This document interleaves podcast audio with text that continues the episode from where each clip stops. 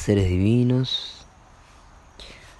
Hoy un día muy especial en el orden sincrónico, Kin 34, Mago Galáctico Blanco, por ser el Kin que dio comienzo a la cuenta de magos que hoy en día seguimos día tras día, ¿sí? la cuenta de las 13 lunas, recalibrada ¿sí? con el orden sincrónico del módulo armónico Solkin un 26 de julio de 1987 en la cuenta del calendario gregoriano.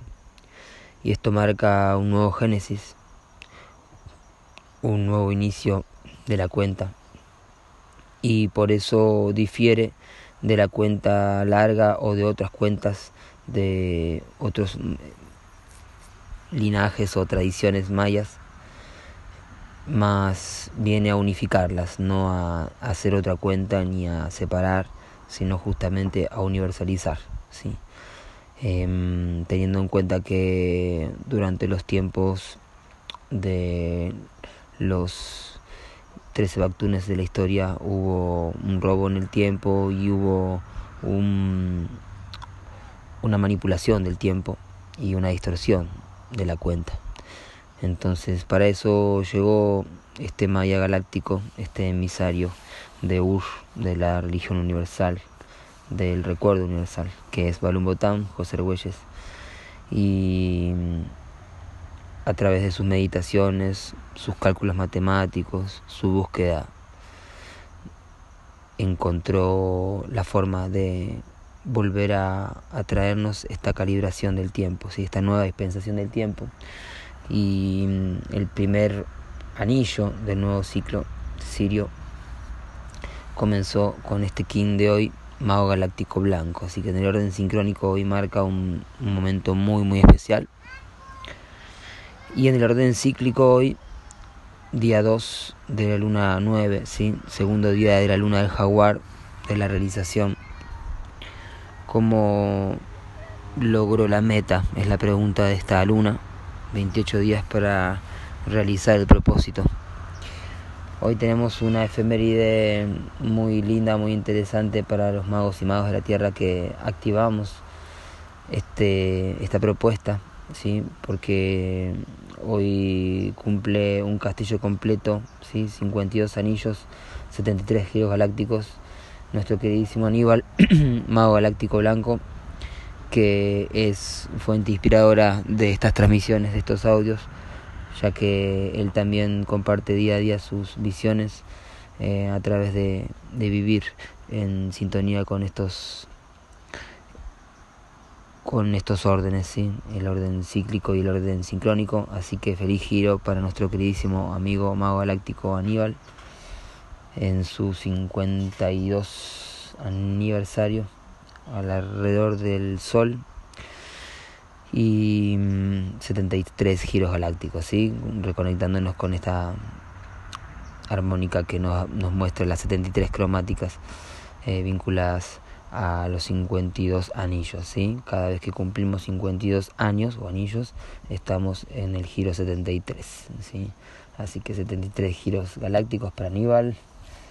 Y mm, bueno, hoy segundo día, CELI 2, ¿sí? momento de polarización y de identificar los desafíos para esta luna, por ser el 2 el que nos llama a la polaridad que nos presenta cuáles pueden ser los obstáculos. ¿sí?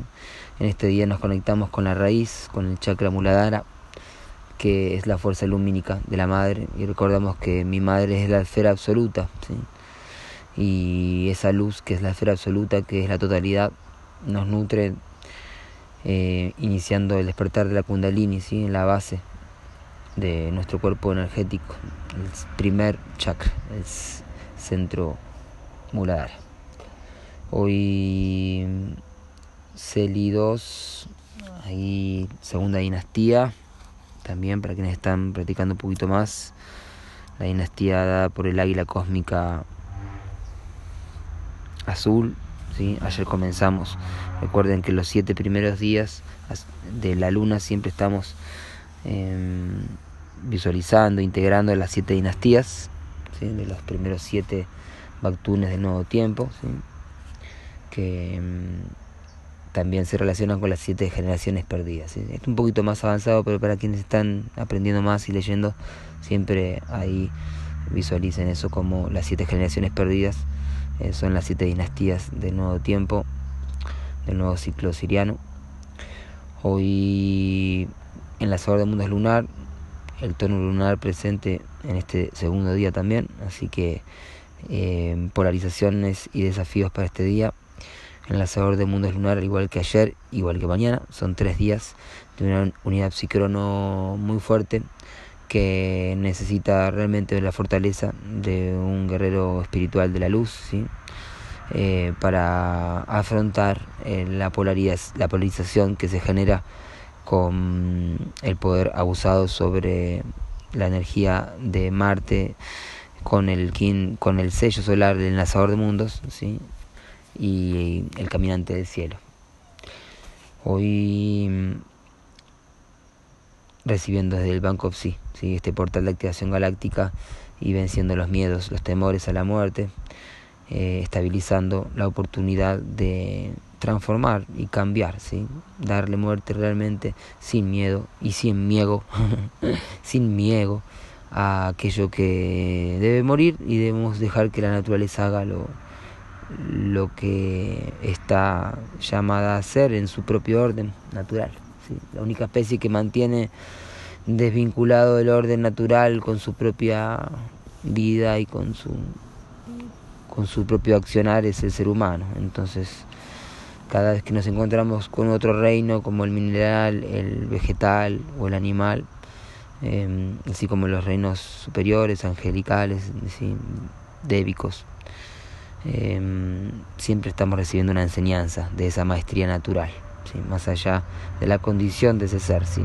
Una planta puede ser nuestra guía a la reconexión, ¿sí? al igual que un animal, ¿sí? al igual que una piedra y al igual que un ser divino de luz, un ángel. Muy bien, hoy entonces en el orden sincrónico, como les decía, Uashak Ish, el mago galáctico blanco, armonizo con el fin de encantar, es momento de armonizar de colocar las cosas o las vibraciones, las frecuencias en su debido lugar, esto es en su lugar más estético, en su lugar más armónico, más bello, eh, para que esa propia armonía nos traiga un modelo holístico, integral de, de naturaleza ¿sí? en nuestra cotidianidad, ¿sí? en el arte de vivir día a día. Y por eso el tiempo es arte. Pero cuando nos conectamos con la integridad del tiempo, con este tono galáctico que estamos eh, dándole una forma, modelando y así universalizando, generando una unidad compleja, estamos viviendo en la armonía del tiempo y la armonía del tiempo es arte. Entonces por eso es estética, es moral, es bondadosa, es compasiva y tiene todas las cualidades que tiene un avatar, un mago, un, ser que está eh, en una fase de evolución y desapego de los yoes inferiores.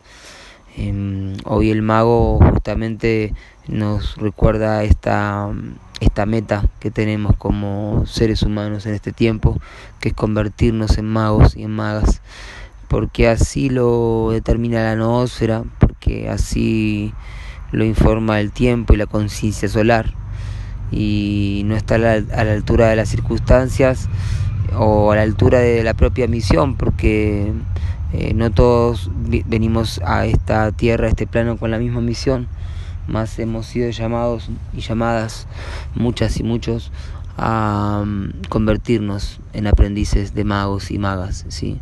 Y para esto hay que conocer el tiempo, ¿sí? Y conocer el tiempo de la temporalidad, que es el poder del mago, em, en donde es más importante la cualidad, es decir, la calidad o cualidad que la cantidad, ¿sí?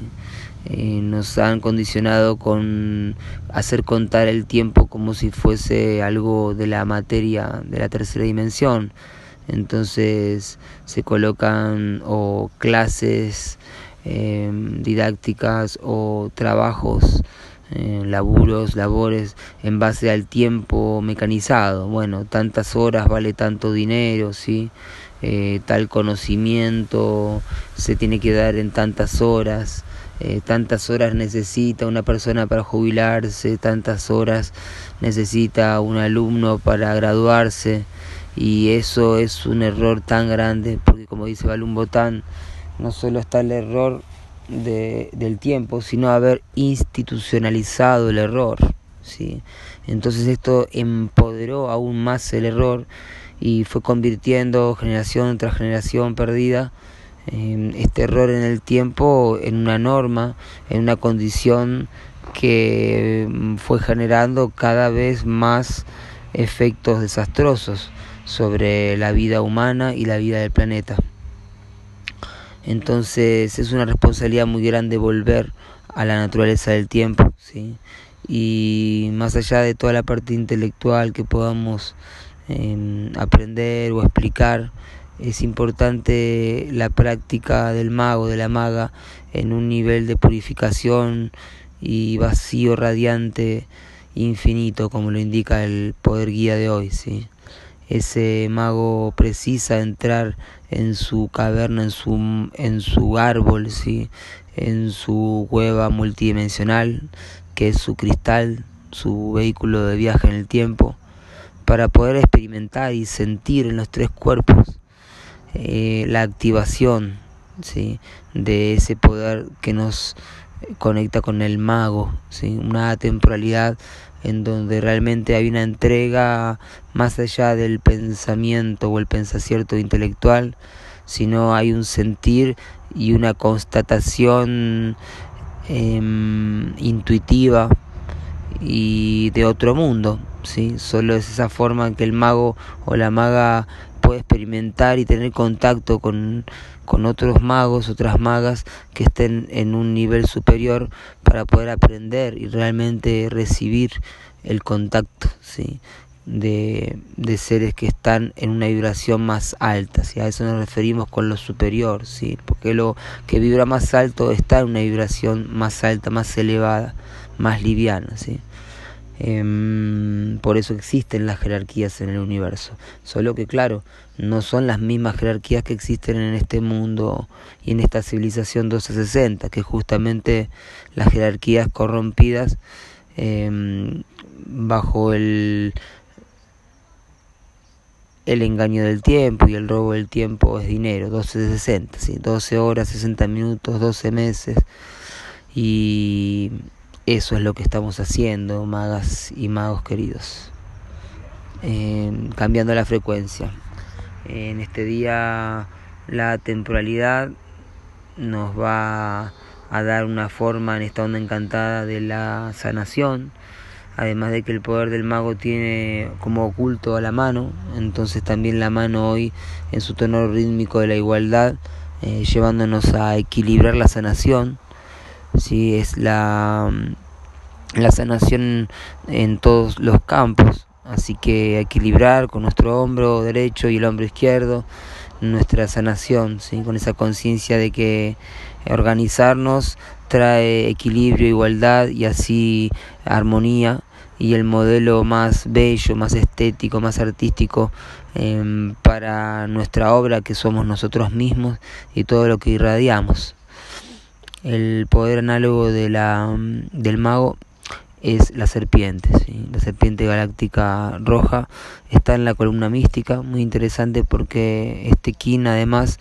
codifica en el sincronotrón a la UMB 126, perdón, 291 que hoy está activada eh, por ser Celi, ¿sí? la puerta del avatar, ¿sí? la, la puerta de la 291 eh, por otro lado está activada por este Kim, de alguna forma así, que en la columna mística está en este momento clave de, de la sanación de la mano avatárica, ¿sí?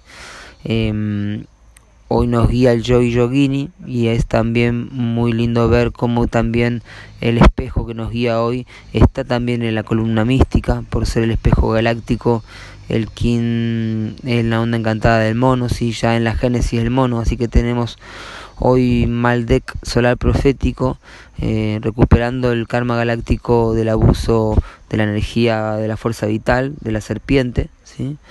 Y esa serpiente que está en la columna mística pero todavía en la génesis del dragón y el guía que nos guía el espejo está en la columna mística pero ya en la génesis del mono ¿sí? entonces es muy interesante eso como estamos recolectando universalmente el karma galáctico exhalando en lo profético eh, a través de entender cuáles son los poderes abusivos y abusados y guiarnos por ese infinito de la magia del mono del nuevo tiempo, ¿sí? del tiempo de las trece lunas que nos encuentra danzando, que nos encuentra eh, haciendo de nuestra vida un arte, ¿sí? celebrando la vida y todas las posibilidades que tenemos de crearla cada vez más armoniosa en ese infinito.